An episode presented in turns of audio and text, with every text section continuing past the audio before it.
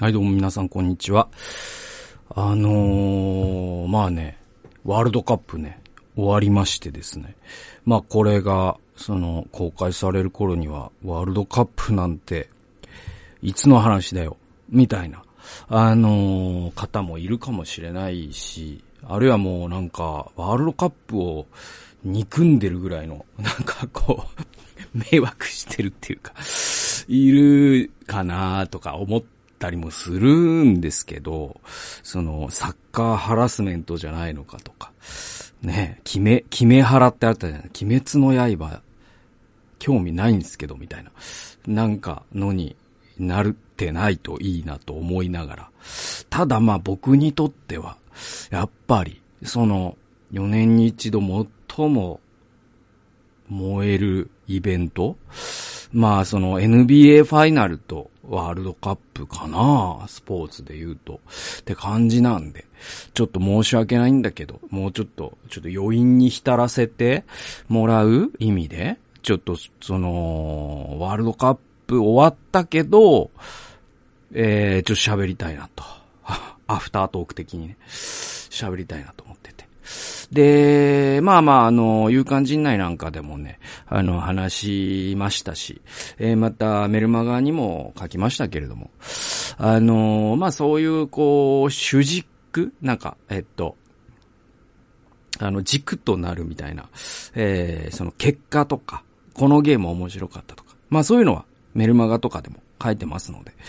あのー、それじゃないところで、なんかね、今回のワールドカップ、まあ、毎回そういうドラマはさ、生まれるんだけど、あの、ちょっとお、お、面白いやつあるじゃないですか。なんていうのかな。えっ、ー、と、面白いやつ。面白いかったやつ5選みたいな。ワールドカップ、今回のワールドカップ、えっ、ー、と、面白かったやつをちょっと、あの、4、4個ぐらいちょっとネタがあって、メモってるから せ、せっかくメモってるから喋る、喋ろうと思って。で、それが、まずね、あのー、これ、えっと、予選で、えっと、ガーナ対ポルトガルっていうゲームがあってね。で、そのポルトガルはさ、その、クリスティアーノ・ロナウドがいたわけじゃないですか。で、えっと、で、まあ、今回もやっぱロナウドすごいじゃないですか。その、すごかったじゃないですか。で、なんだろう、あの、この、もう超ベテランで30、何歳なんだろう ?35? わかんない。ちょっとごめんなさい。だ、だけど 33? わかんないけど。えっと、でもさ、その、周りの選手たちって結構もう20代前半とかがね、多い中で、なんか圧倒的なそのヘディングの打点の高さよね。あ、なんていうの、もう、どんだけその、飛べるんだこの人っていうか、ちょっと圧巻だったな、ロナウドのあのパフォーマンス。で、えー、そのガーナ、ポルトガル戦で起きた事件なんだけど、その、えっ、ー、と、ロナウドもさ、多分ゴール決めてて、PK とかで。で、えっ、ー、と、その後半かなんかに、ガーナのブカリっていうね、選手がね、ゴールしたんですよ。で、その後で、その、例の、その、ロナウドポーズってわかります？その、ジャンプ C の、なんか手をこう上にやりの、その、こう、こう、だから、ポッドキャストの人ちょっと、ね、あの、え、映像、脳内で映像化してくれるといいなと思う。あの、なんていうのかな、その、一文字で、A、A やる感じってわかります？その、うん。あのえー、そうだな。だから、えー、っと、そのゴルゴさん、ゴルゴ松本さんの、その命の足が両方とも立ってて、えー、体がピンと伸びてるバージョンというか、の形でその地面にぶっ刺さる感じのフィニッシュみたいな、そのロナウドポーズってあるんですよ。ね？カズダンス的な。で、その、ブカリ選手が、その決めた後に、そのロナウドポーズを、こう、真似たんですよね。ね？だからそのギャグをパクったみたいな感じになってて、なんつうのかな。だからその、えー、っと、だから今ギャガーちょっとわかんないけど、えー、ギャグ、今ギャグが減ったなうまく言えない。だから、えー、っと、だからその春日さんの前で、ね、若手芸人がトゥースってやるとか、えー、ね、その、ナダルさんの前で、えー、言っちゃってるってやるとか、その感じっていうか、その、もう持ちギャグパクられ、目の前で。で、その時はもう、ロナウド選手はもう、ちょっと体力温存のためか知らんけど、もう下がってるわけですよ、ベンチにね。で、そのブカリ選手が、その、ロナウドポーズをした時に、その、なんかその、ジャンプ力が全然なくて、もう超ダサかったのね。それで、それを見たロナウドがめちゃくちゃキレてんだけど、その、あれ、なんでキレてたのかなっていうのがすごくじわじわ来るんですよね。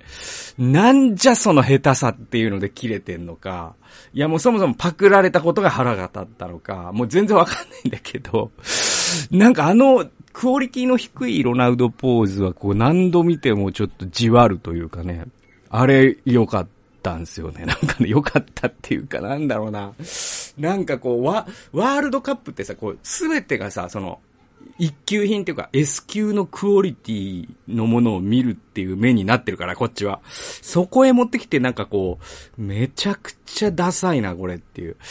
なんか突然その、ルイ・ヴィトンの店でバッタモン出てきたみたいな感じっていうか、なんか、ちょっと、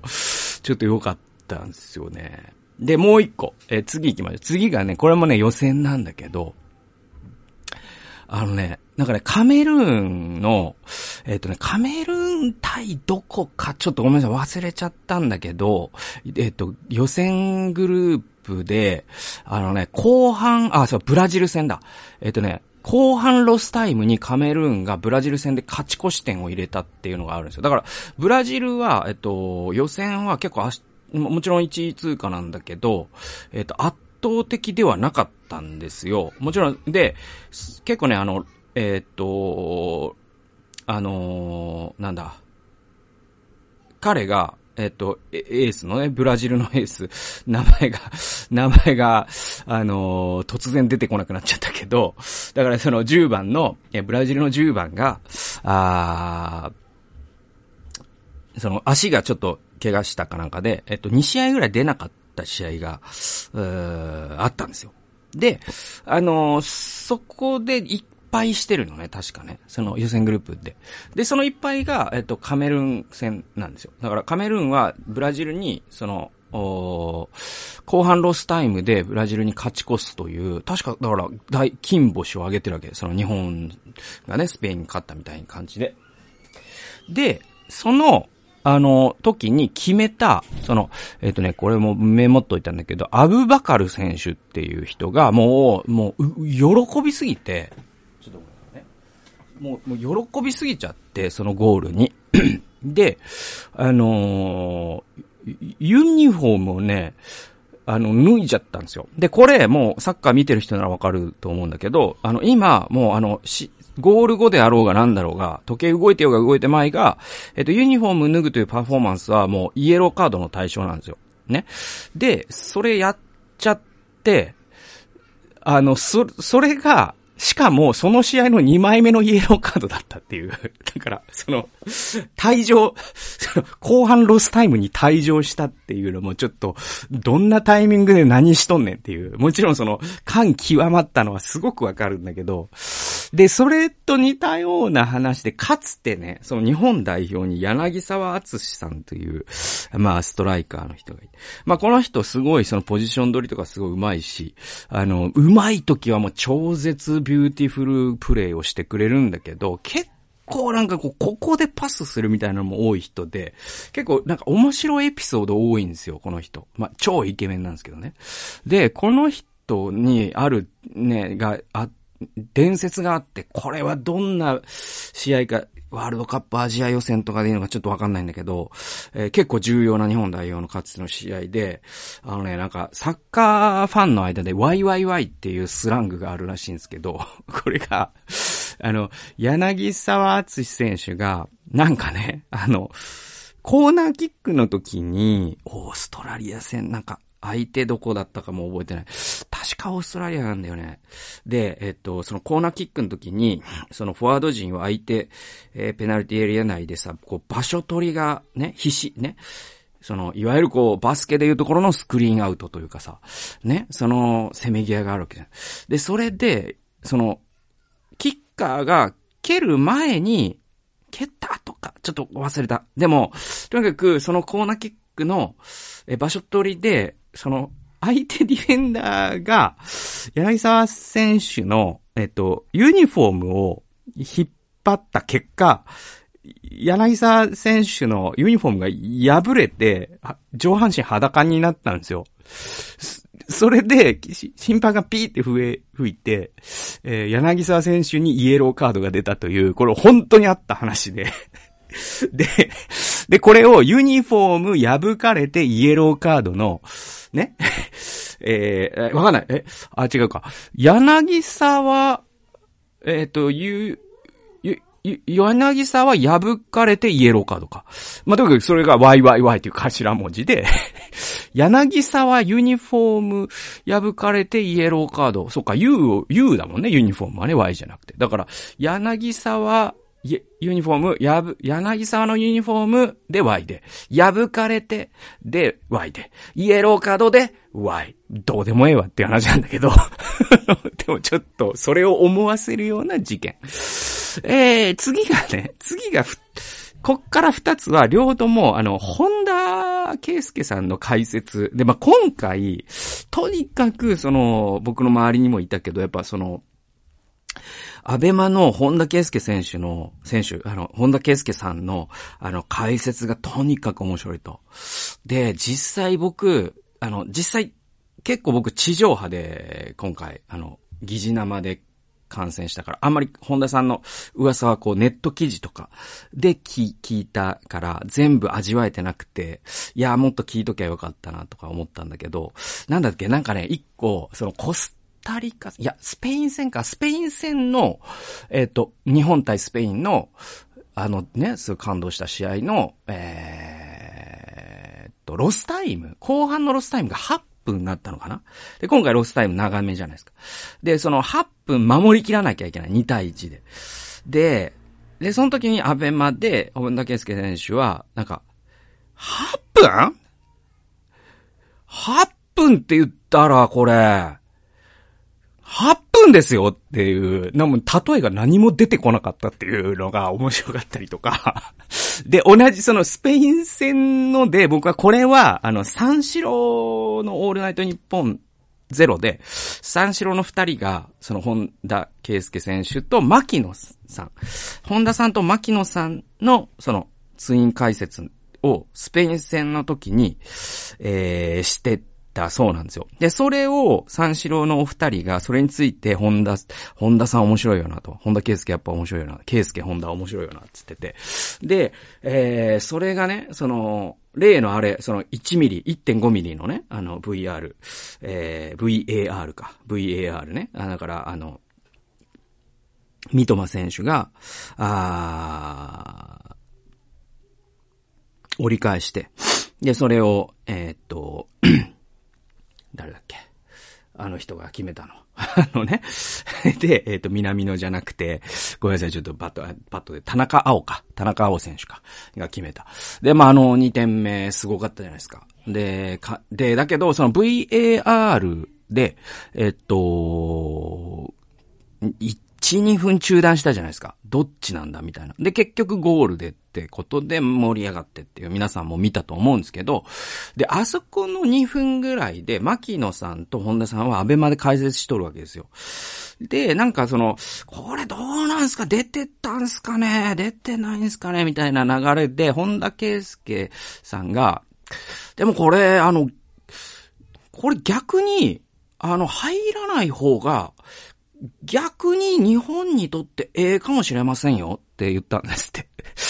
で、これ得点にならない方が逆に日本にとっては、え逆にええかもしれませんよって何を思ったか本田圭介さんが言って、そして後輩の牧野さんが、あの、本田さん、あの、さすがにそれはないですって言ったっていう、その、ずめちゃくちゃ綺麗なツッコミだよね。だから、本当本当そうじゃないですか。絶対入った方がいいからね。で、とか、で、これは僕生で、生でというか実際自分で直接聞いた。これ最後にします。あんまり長くなってもあれだから。最後のそのワールドカップこぼれ話集、えー、最後のえー、が、あの、これは、あの、決勝です。えっ、ー、と、アルゼンチン対、えー、フランスの決勝で、で、まあ、すごい試合だったじゃないですか。で、これ、まあ、勇敢陣内でも語りましたけども、あのー、内容についてはね、もう勇敢陣内とか、え、メルマガとかで、十、ね、あの、語ってるんで言いませんけど、まあ、とにかくすごい試合で。で、その、お、ね、最初2-0でアルゼンチン、前半折り返し、後半に2点フリックフランス返し、そして後半に、えー、アルゼンチンが、あメッシのゴール。で、後半、延、延長後半ね。だから延長前半にメッシのゴールだから、前半、どっちも後半、ちょっと忘れたけど。で、もう一回、えっと、エンバペのミドルシュートをハンドして、えー、で、PK で3-3。からの PK 戦でアルゼンチンの勝ちっていう、まあ、すごい試合だったんですけど。で、この、その、えっと、エンバペの、えっと、ハットトリックね。だから3点目が入った時に、その合計、両チームで合計6点入ってるじゃないですか。で、本田選手がもう興奮しすぎて、なんか、その、ちょっと、あの、酸欠かわかりませんけど、ちょっと、あの、頭クラクラしてきましたね、とかつって。で、解説者の方が、面白くて、なんか全部冷静なのね、それに対して。本さん、あの、無理しないでくださいね、とか、ちょっと水飲んだらどうですか？みたいな方言って、いや、大丈夫です。もう、もうちょっとこれ、チーロ持ってきたわー、みたいな感じで、本田、ケイスケ本田が言ってて、で、ケイスケ本田が その6点、そのエンバペの、その3、3に、ね、したゴールの後で、これ、あの、かつての、そのワールドカップの全部の歴史の中で、決勝で6点入ったことなんてあるんですか？解説の方、どうですか？って言ったら、解説の人が、あの、前回大会がそうですって言ってて、4対2なんだよね。で、ちょっと、ちょっとね、なんかおも、面白くない、なんかもう内容入って、なんか試合内容入ってこないぐらい、この、本田圭介と、その解説者の冷静なやりとりが、なんかちょっと面白かったなあれは。っっていう話です。ということで、えー、聖書研究でいきましょう。えー、全き魂と喜びの気持ちというタイトルでございます。えー、第一歴代史の、あれ？これでいいのかな？うん。いいのかな？いいと思います。ちょっとなんか第二歴代史に入ってたと思ったんだけど、なんか僕ちょっと一個飛ばしてた可能性がありますね。はい。ちょっとね、あの、前後して申し訳ないんですけど、第一歴代史です。えー、28章9節というところで、えー、我が子ソロモンよ、あなたの父の神を知り、えー、全き心と喜びの気持ちを持って神に使いなさい。えー、主はすべての心を探り、すべての思いの動機を読み取られるからである。もしあなたが神を求めるなら、えー、神はあなたににご自身を表される。もしあなたが神を離れるなら、神はあなたを常しえまでも退けられるという。えー、ごめんなさい。これあの、次回からは第二歴代史に戻るというか、あの、ちょっと一回僕忘れてた部分を、あのー、ちょっと箇所が飛んじゃって申し訳ないんだけど。ただまあ、その文脈で言うと、そのソロモンの神殿の完成っていうところなんで関係ある話ですね。で、これを書いたエズラが補修からの帰還後、ソロモンの神殿を再建しようとしているイスラエルの民のを読者として想定していることを考えるとき、えー、ダビデのこの言葉はソロモンに向けられているだけでなく、えー、イスラエルの民全体に語られ、そして時代を超えて数百年後の神殿を再建するイスラエルの民にまでエコーしているということがわかる。えー、だから、あのこのね、その、ダビデがソロモンに対して言った言葉をここでエズラが収録しているというのは、実は、この、えっと、読者、想定している読者っていうのは第二神神殿を建設するネヘミアとかと一緒にバビロン本州から帰ってきたイスラエルの民じゃないですか。そういうエコー、ね、こだましてるってことですね。で、エズラはこのダビデの言葉によって、神殿に魂を吹き込もうとした。その魂とは、えー、主を礼拝し、主に仕えるという魂であり、今日の私たちが教会を立て上げる動機に極めて近いわけですよね。だから、エズラが、その神殿という建物ができただけじゃダメなんだと。主を礼拝し、主に仕えるという、その神殿の魂も再生させなきゃいけないんだと考えたのは、まさに、まあ前のね、えー、聖書研究でも言ったリバイバル、復興だったわけですよね。で、それは、その今日の教会も同じで、教会どう建てればいいっていうんじゃなくて、そこで主が礼拝されるというこの魂をこそ、えー、立てていくっていうのが大事じゃないですか。で、これを踏まえるならば、解説書が言うように、歴代史全体のピークは、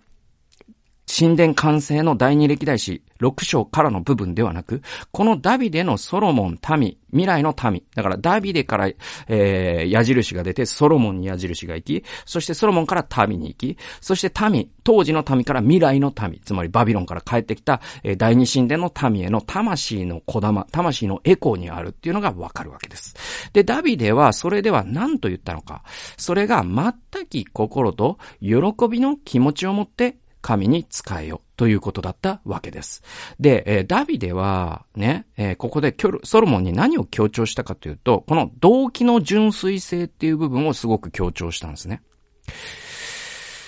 で、えー、解説書によれば、喜びの気持ちっていうのは、英語訳では willing soul っていう風に訳されるそうです。この喜びの気持ちを持ってっていうのは willing soul ですね。えー、willingness っていうのは、こう自発的に喜んでってことじゃないですか。で、ソウルっていうのは魂。魂が喜んだ状態で使えよってことですね。で、これは単なる感情ではなく、意志の問題をも含むわけですよね。で、全き魂とウィリングソウルを持って神に使える。これこそが人生の全てと言ってもいい。ね。これはあの、ハイ、えー、ゼンベルク信仰問答で、いや違う、ウェストミンスターかの第一がそうですよね。人生の目的とは何か主の、主をも、えー、喜びを持って主を礼拝することであるっていうね、主に栄光を返すことであるか。で、えー、これこそが人生の全てと言ってもいいわけです。で、ダビデの魂のメッセージに、我々の現、えー、現代の我々も心を揺さぶられるわけだから、ダビデの言葉はさらにもう一層のエコを加える。つまり、ダビデの言葉ってソロモンの魂を震わせて、とも、ソロモンをして第一神殿を